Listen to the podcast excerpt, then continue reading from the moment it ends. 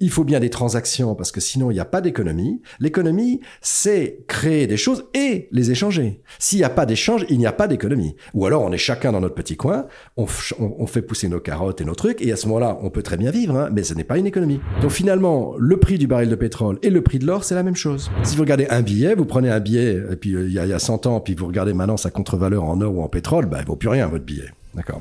Didier Larcé, bonjour, merci d'être avec nous aujourd'hui sur Grand Temps. Bonjour Richard, merci. Je vais te parler euh, de, de, quelque chose. Tu avais fait un graphique, et même qui est assez vieux, parce que Money Money Money, ça date de quand? Plusieurs années. Ouais. Plusieurs années. Mhm. Et puis, je sais pas, ça nous a tilté, euh, en fait, il y a pas très longtemps. C'est ce fameux graphique où euh, ça montre, et c'est même pas toi, hein, c'est le graphique qui le montre, c'est pas notre faute, hein, que l'or, le pétrole et le dollar, donc les fiat, hein, c'est pas le dollar en particulier, c'est les fiat, mhm. et eh ben transporte la valeur dans le temps de la même façon si on prend une, une échéance assez longue et si on prend une monnaie fiat euh, qui est euh, on va pas dire bien gérée mais qui est vivante quoi. Voilà qui est mmh. qui est pas en train de crever. C'est ça. Et du coup il y a plein de, de, de gens euh, qui se sont mis à dire euh, comment euh, je n'importe quoi. n'importe quoi. On voit bien que l'or et le dollar c'est quand même pas pareil. On m'aurait menti. Et puis là il y a tous les graphes qui ressortent. Et parmi tout ça il y a une, euh, une remarque, euh, notamment, donc on va expliquer ça dans un premier temps, et dans un deuxième temps, on prendra le cas de l'euro, parce qu'on a euh, Big Moustache, donc Louis Alexandre, coucou Louis, de Froissart, qui m'envoie sur Twitter, bah moi j'ai demandé à un copain chez Ocoffre qui a calculé ben le prix de l'or et de l'euro en 98, je crois. Mhm. si on intègre les taux d'intérêt de la Banque centrale, mhm. on n'arrive pas à 9% par an, donc ça marche pas ton truc. D'accord. Alors voilà, on va reprendre ça calmement et la tranquillité. Euh, c'est quoi cette histoire de monnaie fiat qui a la même valeur que l'or sur le long terme? Alors, je crois qu'on avait fait une petite vidéo cet été, je crois. Ah ouais, mais quand, ça on, quand on était à Biarritz. mais ça n'a pas suffi. Non, non, mais euh. j'avais vu des commentaires, des gens qui disent, mais pas du tout, euh, les fiat. Ils sont fous. Ils sont, ils sont complètement fous. Le dollar a perdu, je sais pas combien, de, toute sa valeur depuis 100 ans par rapport à. Alors, effectivement, si vous regardez le dollar sans taux d'intérêt, si vous regardez un billet qui ne, par, par définition ne, ne, ne, supporte pas de taux d'intérêt. Si vous regardez un billet, vous prenez un billet, et puis euh, il y, a, il y a 100 ans, puis vous regardez maintenant sa contre-valeur en or ou en pétrole, bah, il vaut plus rien votre billet. D'accord? Ça c'est vrai. Mais ça, mais normalement quand on a un billet, ce n'est pas, c'est pour faire une transaction c'est pour acheter quelque chose le jour même. Donc le billet sert à acheter des pommes. Voilà. Et puis une fois qu'on a tout acheté... de suite. Tout de suite. ça sert à acheter un café, des pommes, son restaurant, payer sa note de trucs. Donc en fait, le billet sans le taux d'intérêt, c'est, c'est lié à la transaction. C'est la moitié de l'histoire. C'est la moitié de l'histoire. Parce que quand on parle maintenant de l'épargne, eh ben, l'épargne, c'est pas ça. C'est-à-dire qu'à partir du moment où c'est un billet et qu'on ne veut pas acheter une pomme, qu'est-ce qu'on va faire? Eh ben, On va placer ce billet. Et en achetant, par exemple, des, euh, des obligations à très court terme du, du trésor. Parce qu'on est d'accord que l'or, c'est de l'épargne. Ben, l'or, c'est pas transactionnel. L'or, on n'est pas en train de se faire ah. les transactions avec de l'or. Donc, quand, vous, quand on compare un bloc d'or qui a été mis au fond du jardin, il faut le comparer avec un billet qui a été épargné. Pas un billet qui a été euh, consommer.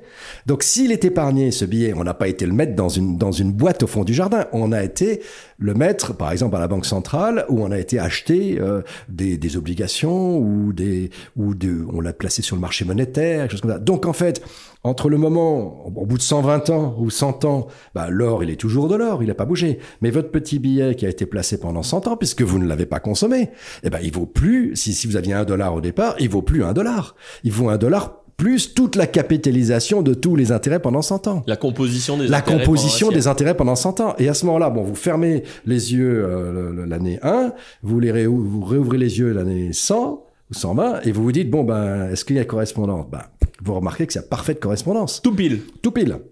Enfin, tout pile. Bon, il y a beaucoup de variations, hein, on comprend. Mais enfin, vous voyez sur un graphe, c'est fascinant. Ce que vous voyez, c'est qu'en fait, l'or oscille autour de cette capitalisation des intérêts, ou inversement, on, peut dire osciller la fiat autour de l'or. On pourrait faire osciller la fiat autour de l'or et de se dire finalement, bah, c'est bizarre, c'est très bien fait le marché, parce que ces taux d'intérêt qui ont été décidés par des multiples banquiers centraux au cours d'un siècle et quelques, qui se pensaient tous qui très se pensaient tous très intelligents, qui réagissaient tous sur l'instant à la situation du moment, qui peut être inflationniste, inflationniste, boom, bust, tout ce que tu veux. Donc des multiples personnes ont décidé qu'à un moment c'était 3%, à un moment 5, etc.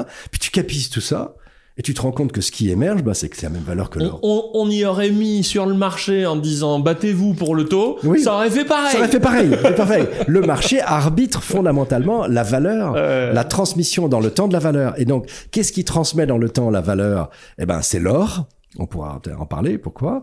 Et puis, qu'est-ce qui trans une autre façon de transmettre la valeur dans le temps? Eh ben, c'est de placer ces fiat currencies au taux d'intérêt. Et ça transmet aussi la valeur dans le temps. De la même façon. Et pour ceux là qui, qui m'écoutent raconter des histoires sur Grand Temps Crypto, ça fait un moment, euh, sur la base des travaux faits avec euh, Didier, Charles, etc., que euh, j'explique que il y a une monnaie confiance qui est basée sur la preuve de travail, et ça c'est l'or, et elle transmet la valeur du passé dans le présent, mhm. la valeur relative à la richesse euh, à mhm. chaque période, mais bon, ça transmet la valeur. Et à l'inverse, on a, euh, pour préempter la valeur future, mhm. on a tout un tas de monnaies fiat et euh, ça, c'est ce que j'appelle les monnaies, monnaies dette, monnaie confiance. Mais en fait, c'est exactement ce qu'on est en train de se raconter. Et finalement, au temps présent, bah, le futur et le passé se rejoignent pour faire une transaction. C'est ça. Et donc, quand on dépense un gramme d'or ou euh, 60 dollars, eh ben, quel que soit le moment dans le temps où on fait euh, correspondre le fiat et l'or pour faire une transaction, ils ont la même valeur parce que le marché arbitre ça. Et c'est tout à fait logique. Par contre, pour transmettre la valeur du passé, mhm. on s'appuie sur une preuve de travail parce que ça reflète de l'énergie. Donc, tout le monde est à peu près d'accord pour dire que l'or, ça, ça fait la maille. Et pour par contre, préempter la valeur future, mhm. bah là, on a tout un tas de possibilités entre le dollar, l'action Tesla, le je sais pas quoi, parce que là, faut prendre un pari directionnel. Mais quand on fait la somme de tout ça, euh, comme on vit tous sur la même planète et au même moment, ben ça se rejoint fatalement parce que le marché arbitre. Donc le marché est vraiment putain d'efficient. Il est très, il est très très très efficient et il est, il y a toujours derrière toutes ces notions la notion d'énergie puisque on ne peut pas produire sans énergie. Alors c'est pas c'est pas parce qu'on a de l'énergie qu'on produit bien. Il y a aussi l'intelligence des hommes qui arrive derrière, et il y a donc la productivité qui va faire. Mais de toute façon, c'est la capacité à transformer. La capacité à transformer l'énergie, eh ben, elle est aussi dans le temps. C'est-à-dire que si vous avez un baril de pétrole aujourd'hui et que vous dites bon qu'est-ce que je vais en faire? Bah tiens je vais le mettre au fond du jardin et puis euh, mes arrière petits enfants euh, en hériteront bah vous savez déjà un qui se dégradera pas c'est comme l'or, ça se dégrade pas, le pétrole. Et puis deux, que bah, c'est de l'énergie. Donc s'ils sont suffisamment malins, ils sauront quoi en faire. Ils pourront en faire quelque chose qui aura de la valeur. Parce qu'on sait très bien que dans, je sais pas combien, 50, 100 ans, eh ben, les petits-enfants pourront prendre cette énergie, la transformer en n'importe quel objet que le processus industriel de cette époque sera capable de produire, de, de, de fournir. Donc vous savez très bien que cette énergie, c'est la condition pour créer la valeur. Donc, quand tu parles de l'or, pourquoi l'or est une preuve de travail? Parce que l'or, c'est de l'épargne d'énergie. Parce que tout d'un coup, les gens ont dit, bon, ben, vous savez quoi, j'ai produit tant, bon, je produis tant, mais j'ai utilisé une partie de cette énergie pour aller chercher de, de l'or. Et c'est une consommation d'énergie considérable que d'aller chercher de l'or. Donc, rechercher de l'or a consommé énormément d'énergie, qui est donc une preuve d'épargne. C'est une preuve de travail, c'est une preuve d'épargne. Et c'est pour ça que cette épargne va pouvoir financer d'autres choses. Donc déjà, on a cette preuve d'énergie. Ensuite, pour l'avenir, ben, c'est le, pétrole. Donc il est tout à fait normal que l'énergie du passé, l'énergie de l'avenir, le, prix, le, prix se, se, propage dans le temps. Donc finalement, le prix du baril de pétrole et le prix de l'or, c'est la même chose. Et puis, comme tu disais, il faut bien des transactions parce que sinon, il n'y a pas d'économie. L'économie, c'est créer des choses et les échanger. S'il n'y a pas d'échange, il n'y a pas d'économie. Ou alors, on est chacun dans notre petit coin, on, on, fait pousser nos carottes et nos trucs, et à ce moment-là, on peut très bien vivre, hein, mais ce n'est pas une économie. Ce n'est pas un système économique. Un système économique demande une transaction. Et pour demander la transaction, eh bien, il faut la médier par quelque chose. Et la médier par quoi? Bah, Par un billet. Donc, le billet, au moment où il, il fait une transaction, eh ben, c'est la fiat currency. Il ne porte pas de taux d'intérêt. Il n'est qu'un instrument qui facilite un échange entre des biens. C'est tout. Et par contre, quand il est décidé, qu'on décidé qu'on ne l'utilise pas pour l'échange et qu'on le thésaurise, eh ben, à ce moment-là, comme on a dit, il, il, il, il acquiert des taux d'intérêt qui vont forcément suivre la valeur de l'énergie, c'est-à-dire soit du pétrole, soit de l'or. Et si on, si on, il y a une, une phrase sur laquelle on bosse, là, c'est de dire que l'or ou le bitcoin, même combat, c'est la, de la valeur qui a été dépensée dans le passé. Absolument. Alors que des monnaies fiat ou des altcoins, pour peu qu'ils survivent, c'est de l'énergie à valoir. À valoir. Voilà. Mais tout ça, c'est de l'énergie. C'est que c'est des expressions de l'énergie. Donc ça ne peut que être la même chose. Voilà. Que valoir la même chose, modulo la volatilité euh, qu'il y a. Au moment, il y en a un qui passe au-dessus, un qui passe dessous, etc. Quoi. Alors pour prendre, pour prendre une analogie euh, avec la chimie, par exemple. Euh, et sur Bitcoin aussi, pardon, il y a la courbe d'adoption. Aujourd'hui, Bitcoin fait des scores de folie par rapport au fiat parce qu'il est en, en, courbe d'adoption. Le jour où il y en aura autant que la, où la demande sera stabilisée parce que tout le monde en aura, bah, ce sera comme euh, l'or aura perdu de sa capi. Moi, c'est mon pari. Et euh, bah voilà. Et, la volatilité va baisser. Bah voilà. Bien sûr. Et puis terminé. Quoi. absolument. Alors sur l'énergie, donc l'or, l'or, c'est de l'énergie qui a été, c'est de l'énergie transformée en monnaie.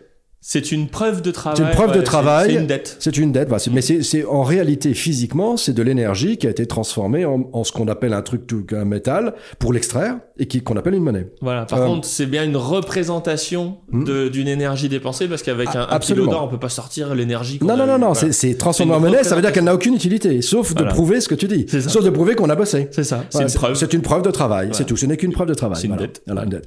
Alors ensuite, tu as l'énergie qui est euh, le pétrole et la projection dans le temps, comme tu dis, pour préempter l'avenir, euh, à ce moment-là, c'est les taux d'intérêt sur la fiat currencies, et puis c'est le prix du pétrole qui monte en, en, en parallèle. Et puis la transaction immédiate, elle, ce n'est pas de l'énergie c'est en chimie, c'est un système, euh, comment appelle-t-on ça, de catalytique. catalytique, c'est-à-dire que, en fait, qu'est-ce que c'est qu'un catalyseur? Alors, il faut bien comprendre, un catalyseur, vous avez, tu as deux molécules, A et B et puis tu as envie qu'elles se, se mettent ensemble, deux atomes A et B pour faire une molécule AB.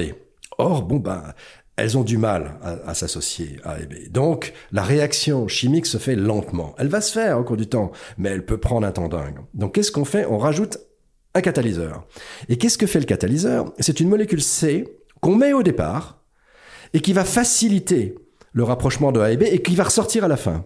Donc ça veut dire que le C va arriver, il va se coller au A parce qu'il a une propension à s'accrocher au A. Étant accroché au A, il va s'accrocher au B. Et s'étant accroché au AB, il va disparaître, il va, être rejeté. Donc la monnaie est un voile sur l'économie, comme le disaient les anciens, euh, les anciens. Voilà, et c'est exactement ce, que, ce qui se produit avec un billet. C'est-à-dire qu'un billet, quand moi je veux t'échanger une pomme, moi j'ai une pomme, toi t'as, je sais pas quoi, un steak, où on veut les échanger, bah c'est pas facile le troc. Donc ce qu'on va faire, c'est qu'on va attacher la pomme à un billet, on va faire la transaction, et finalement, le billet, il va circuler de main en main comme un catalyseur. Mais il n'est pas lui-même l'objet. Le, c'est virtuel, c'est un catalyseur. C'est quelque chose qui facilite une transaction. C'est pour ça que la monnaie fiat n'est pas une énergie. Ce qui représente l'énergie, c'est ce que tu disais pour l'avenir, c'est la capitalisation des intérêts. La monnaie complète. La monnaie complète. Voilà. Donc en fait, d'ailleurs on lui cherche un nom. On est en train. Bah, il faut qu'on renomme tout ça. Voilà, parce, que, en fait, bien sûr, un des gros problèmes, c'est qu'on utilise tous le même mot monnaie, mais en fait, on ne sait pas de quoi on parle. Enfin, on parle de différents concepts qui sont tous des concepts monétaires, mais qui sont quand même très différents. En hein. fait, on a on a un, système monétaire, un système monétaire avec le passé, le futur et le, présent. Hein, voilà. Hein. Et il faut renommer tout ça à l'intérieur parce que pour l'instant, le mot monnaie, on l'attache au pif comme ça, on dit ah c'est de la monnaie, c'est de la monnaie, c'est de la monnaie. Bah, c'est comme de dire euh, un un poumon c'est un humain, un cœur c'est un humain, le foie c'est un humain. Ouais, enfin il y a un humain et puis il y a des organes. Il faut qu'on renomme ces organes parce que sinon on comprend pas de quoi on parle. Mais tu vois le, le, le, principe de la monnaie en tant que catalyseur. Donc, euh, ce qui est intéressant, c'est que qui facilite la transaction. Or, on sait que quand on veut améliorer une économie, on peut trouver plus d'énergie. Bon, ça c'est déjà pas mal parce qu'on va pouvoir faire plus. On peut être plus malin donc de l'information, de l'intelligence, euh, de la productivité. Donc ça, c'est une façon aussi de l'améliorer. C'est Schumpeter. Mm. Euh, mais il y a une troisième façon, c'est d'améliorer le marché lui-même, la capacité de faire des transactions. Améliorer la capacité de faire des transactions, c'est un, c'est quelque chose de très très important dans une économie. Tu vois, par exemple, le développement de la Chine depuis 25 ans, eh ben, ils ont amélioré la capacité de faire des transactions. Comment Au départ, tout simplement en faisant des routes, des autoroutes. Il y avait, je ne sais plus, 30, plus de 30%, je crois, que la production agricole qui pourrissait sur place. À partir du moment où ils ont fait des routes, mmh. eh ben, ils pourrissaient plus. Donc le fait d'améliorer de, la capacité de faire une transaction te fait en fait une production beaucoup plus importante. Bon, le, le rôle de la fiat currency, c'est ça c'est d'améliorer la capacité de faire des transactions. C'est un rôle très très important dans l'économie aussi. Donc on ne peut pas remplacer une économie qui enlève la fiat, se retrouver avec de l'or, bah ça marche beaucoup moins bien. Ah oui. Et du coup, maintenant on va passer aux objections que j'ai obtenues parce qu'il y en a qui disent, euh, alors le premier truc, c'est euh, ouais mais mettre un dollar à la banque centrale euh, américaine, euh, c'est tricher, euh, c'est péché parce que c'est un investissement. Et l'or n'est pas un investissement. L'or, c'est juste, on l'a chez soi, le billet, on l'a chez soi, donc on peut pas comparer avec une obligue. Et en fait, le truc, c'est de dire, bah en fait, il y a aucun risque mmh. supplémentaire. Qu'est-ce qui fait la séparation entre un pourquoi est-ce que tous les financiers ils comparent en excess return, donc toujours à l'obligation de court terme, parce que il y a aucun risque supplémentaire entre avoir un billet dans sa poche et l'avoir à la Fed. Absolument. Il y a même moins parce que tu peux te le faire voler chez toi. oui. Et, et en fait, euh, voilà. Donc c'est pour ça, c'est comme un euh, quitte à avoir un Ether pour les gens qui hum. euh, dans, dans son wallet, autant le staker sur la blockchain Ethereum, parce qu'au moins il rapporte un taux d'intérêt. Si vous voulez pas le dépenser dans les deux jours qui viennent, euh, parce que voilà, si la blockchain Ethereum pète, que vous l'ayez dessus ou à côté, ça pètera pareil. Si la banque centrale euh, américaine pète, que hmm. vous ayez un billet dans la poche ou une oblique, ça pètera pareil.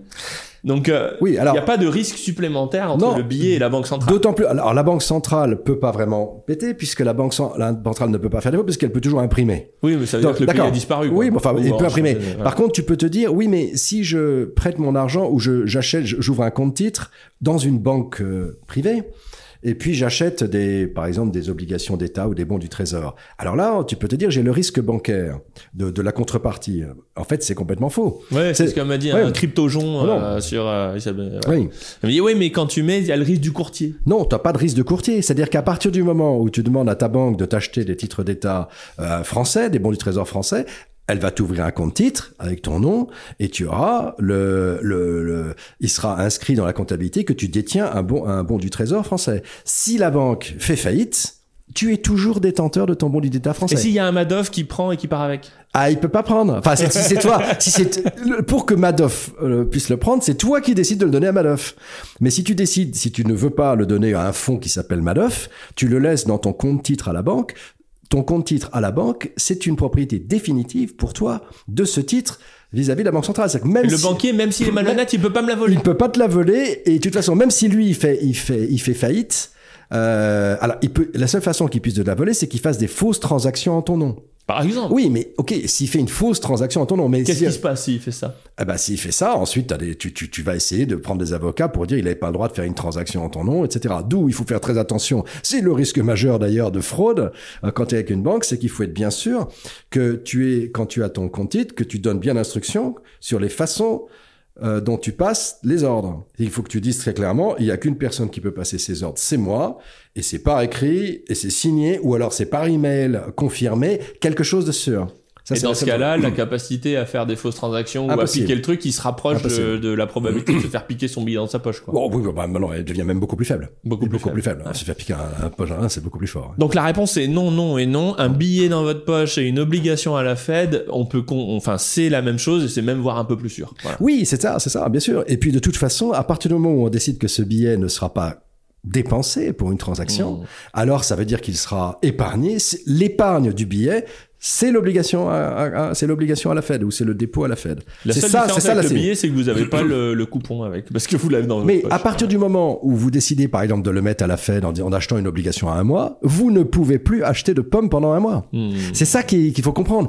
Euh, c'est donc l'abandon de, de, de, de, de, sa fonction monétaire transactionnelle. Et à ce moment-là, ben, ça, ça c'est exactement la même chose que d'aller placer son or au fond du jardin en disant j'y touche pas c'est la même chose. Si j'y touche pas, j'y touche pas. Donc ça, je c'est pareil. C'est pareil.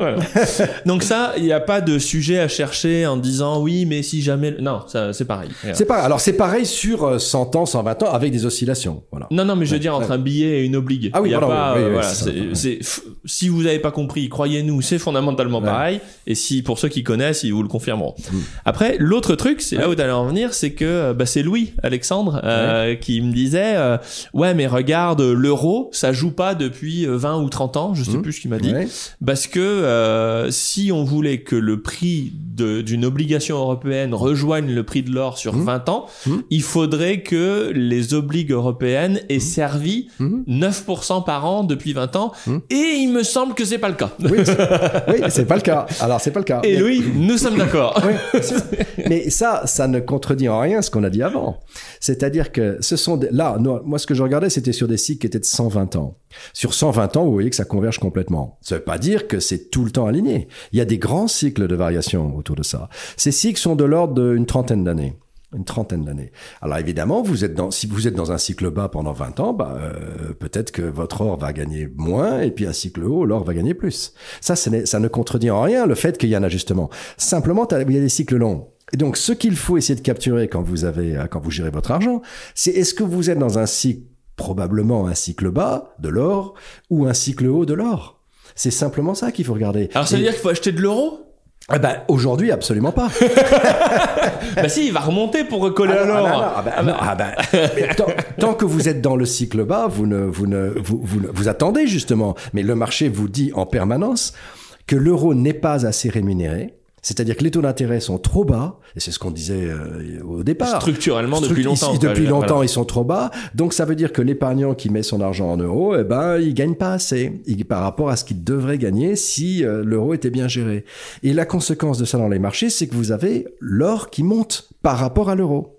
Donc, le fait que l'or ait gagné plus que l'euro dans la période de temps dont tu me parlais est la démonstration que les taux d'intérêt ont été trop bas ont été trop bas sur cette période-là. Et les taux d'intérêt trop bas, ça n'est pas bon pour une économie. Donc en fait, c'est indirectement le fait qu'on a fait une politique de débasement monétaire et qui est une politique qui n'est pas favorable économiquement. Donc ça veut dire qu'on est toujours dans cette situation-là avec des taux d'intérêt aujourd'hui qui sont des taux d'intérêt réels, non, qui sont toujours inférieure à l'inflation, cette situation continue. Alors c'est une situation qu'on suit mois par mois, nous. On suit ça sur 30 euh, devises. Et on regarde combien de devises dans le monde rapportent moins que, euh, que, euh, que, le, que l'or sur une année glissante. Et aujourd'hui, on en a 80%.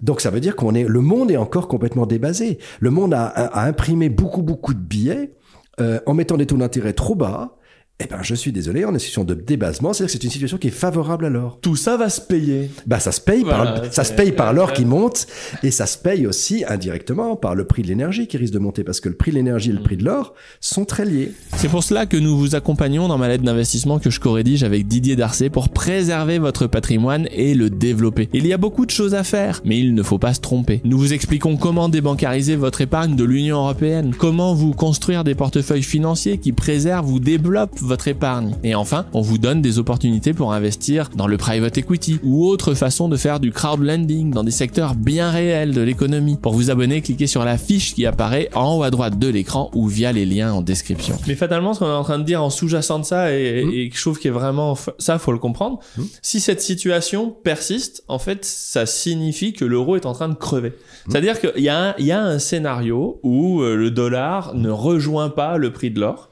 C'est le scénario où les États-Unis, euh, ou enfin l'Europe, parce que les États-Unis pour l'instant ça marche pas mmh. si mal que ça, mais l'euro par contre, ben il y a une situation où l'euro explose, il mmh. va à zéro, mmh. et dans ce cas-là il ne rejoindra jamais le risque de l'or, enfin le prix de l'or. Et ça c'est ce que je disais tout à l'heure. Il y a une monnaie confiance parce que on prend la meilleure, la meilleure preuve de travail c'est c'est elle qui incarne la monnaie confiance. Pour l'instant c'est l'or. Mon pari c'est que Bitcoin va lui chenouffer la place. Mais par contre des monnaies dettes, enfin des monnaies sur l'avenir, on va renommer tout ça. Euh, il y en a une foultitude. Donc une foultitude, ça veut dire qu'il y en a plein qui ratent. Bien sûr. Donc le dollar, là, ça fait 120 ans que ça marche, mais dans deux ou trois siècles, ça existera sûrement plus. Voilà. Donc en fait, tout le sujet avec les monnaies euh, confiance, c'est qu'il faut euh, ne pas être dans celle qui va crever dans un an ou dans dix ans ou dans 20 ans. Donc soit l'euro finit par remonter avec des taux d'intérêt ou son taux de change, peu importe, pour recoller à l'or, soit ça veut dire qu'il va à zéro et que vous êtes en train de nous faire ruiner. Oui. Voilà. parce que parce que c'est en train de crever. Bah de toute façon, euh, les, les, les, les, civilisations euh, s'effondrent par leur monnaie qui disparaît. On en avait parlé une fois sur l'Empire romain. C'est-à-dire que le débasement qui mène à des problèmes économiques qui mène à encore plus de planches à billets, c'est-à-dire encore plus de débasement, on sait que ça se termine très très mal. Ça se termine par de l'hyperinflation, euh, et ça c'est un énorme problème. Donc euh, oui, euh, oui, c'est-à-dire alors je dis pas que l'euro va disparaître dans un an ou dans, trois ans, mais le fait que l'euro paye pas assez, ça ne rémunère pas assez le rentier, est un très gros problème structurel. Parce que s'il ne rémunère pas assez, comme on a dit, bah, ça veut dire que de la, contrepartie, c'est ceux qui investissent dans l'euro ne gagnent pas assez. Donc l'épargne baisse. Et si l'épargne baisse, bah, sur le long terme, c'est pas très bon pour une économie. Et c'est ce que Charles répète depuis 2000 à peu près, et moi depuis 2017. Mmh. Euh, on vous dit ça va mal, ça va mal, ça va mal, et les gens disent bon ça va pas si mal que ça. Regarde depuis 6 ans, sauf que depuis 98, comme la, Louis a fait le calcul, on voit que l'euro est en train de décrocher en permanence. Et en fait, Charles disait bah en vrai, euh, à un moment le truc va exploser puisque de toute façon c'est stupide. Donc si c'est stupide, ben ça va exploser et on n'en parlera plus. Hmm. et on refera un nouveau système. Sauf qu'il y a eu euh, ce que moi j'appelle la soviétisation de l'économie, hmm. où il y a une superstructure administrative qui est très puissante, administrative et politique, qui est très puissante. Et réglementaire. Et qui a la capacité de contenir justement l'ordre, l'ordre social dans un système dégénératif. Et dans ce cas-là, ça veut dire qu'on s'appauvrit les mecs. Enfin, ça, ça, veut dire que les gens qui, qui vivent dans l'économie euro sont en train de devenir de plus en plus pauvres. Mais d'abord, c'est vrai. Moi, je me souviens que quand j'ai démarré ma, ma carrière. Euh... Donc, Charles a raison. Ben, il a quand, même raison. quand j'ai démarré ma carrière, on était donc au début des années 80, euh, fin des années 80. Enfin, enfin, je me souviens, au début des années 80, donc j'étais encore en train de faire des études. Euh, eh ben, le niveau de vie d'un Français, c'était le même que celui d'un Américain. On n'y est pas trop. On a perdu. Ben, maintenant, on est 30% en dessous. Donc, de, déjà, de, de facto, en fait, on a déjà perdu en relatif, en relatif. Euh, donc oui, bien sûr. Et puis, et puis, on peut, on peut essayer de gagner un peu de temps sur une situation conjoncturelle mmh. difficile en disant je vais préempter un peu l'avenir pour sauver le présent, qui va permettre. Bon, mais si ça continue comme ça, on ne peut pas à la fois, par exemple, euh, les taux d'intérêt. Maintenant, on a laissé monter notre dette en France. Bon, on a laissé monter, on a 110, 115% du PNB. Bon. Eh ben, ce que ça veut dire aussi, c'est que les taux d'intérêt, la charge de la dette maintenant en France, elle commence à se rapprocher du budget d'éducation nationale. Ouais. Bah, c'est embêtant quand même. Un problème. Bah, quand même un problème. C'est-à-dire que et si ça continue comme ça, mais attendez, mais alors que, comment est-ce qu'on va comment est-ce qu'on va former nos enfants bah, Dans une vidéo que j'ai fait il y a pas longtemps, je, je regardais les, les, postes régaliens sans rien toucher. J'ai même mis l'éducation, la recherche, l'armée, la police, la justice. Donc j'ai tapé un peu large. C'est 25% des dépenses de l'État. Donc c'est-à-dire que en cas de crise ultime, les dépenses de l'État c'est 700, euh, on va dire c'est 800 800 milliards, on va dire. J'ai mmh. plus j'ai plus Et euh, les postes régaliens c'est 200. Oui. Donc ça veut dire qu'en cas de crise ultime, on pourrait sucrer 75% des dépenses de l'État, hmm. on fonctionnerait à minima. Alors je dis pas que ce serait confortable. Hein. Bah, vous avez plus la retraite, vous n'avez plus le chômage. Ah, t'aurais plus de retraite. Hein. Mais vous êtes vivant. Parce que vous avez la police, la justice, l'armée et euh, l'éducation et la recherche. Donc vous n'êtes pas mort. Voilà. Sauf qu'il faut pas en bonne santé. Sauf qu'il faut continuer à servir la dette. Bah, euh, dans ce cas-là, je pense que t'as fait défaut, là. Quand t'as sucré 500 ah, milliards sur le budget, je pense que t'es pas bien. Ouais, mais enfin, enfin, ah, là, ça, ça c'est une facilité. Si tu dois encore servir la dette, tu dois encore servir la dette. De toute façon, bon, faire défaut, c'est un cas euh, extrême. Mais à ce moment-là, si tu dis, bon, c'est une facilité, mais il faut toujours considérer que tu ne fais pas défaut. Euh, sinon, sinon, les conséquences sont gigantesques à, sur, sur 50, 100 ans, si tu fais défaut. C'est ça. Donc, du coup, là, ce qu'on est en train de se dire, c'est quand même structurant et, et, voilà, ça marche. Ça juste mm. marche. Voilà. Mm. Faut... Donc, et si vous regardez, oui, l'or, le pétrole, et le franc suisse ou la couronne suédoise ou la couronne norvégienne ou euh, des monnaies qui vont bien. Ouais. Ouais. Ouais. Pas de problème. Pas de problème, pas de problème. Donc quand, quand, vous me dites ah oui mais moi l'euro il décroche, j'ai ouais bah mec c'est pas bon signe. C'est pas bon signe. Voilà, c'est tout. En, en fait c'est oh regardez non c'est pas vrai si si c'est vrai et c'est pas bon signe. Taux d'intérêt réel négatif c'est pas bon signe sur une économie euh, sur la durée c'est pas du tout bon signe. Voilà. voilà. Merci Didier. Bah je t'en prie. À bientôt. Encore une bonne nouvelle.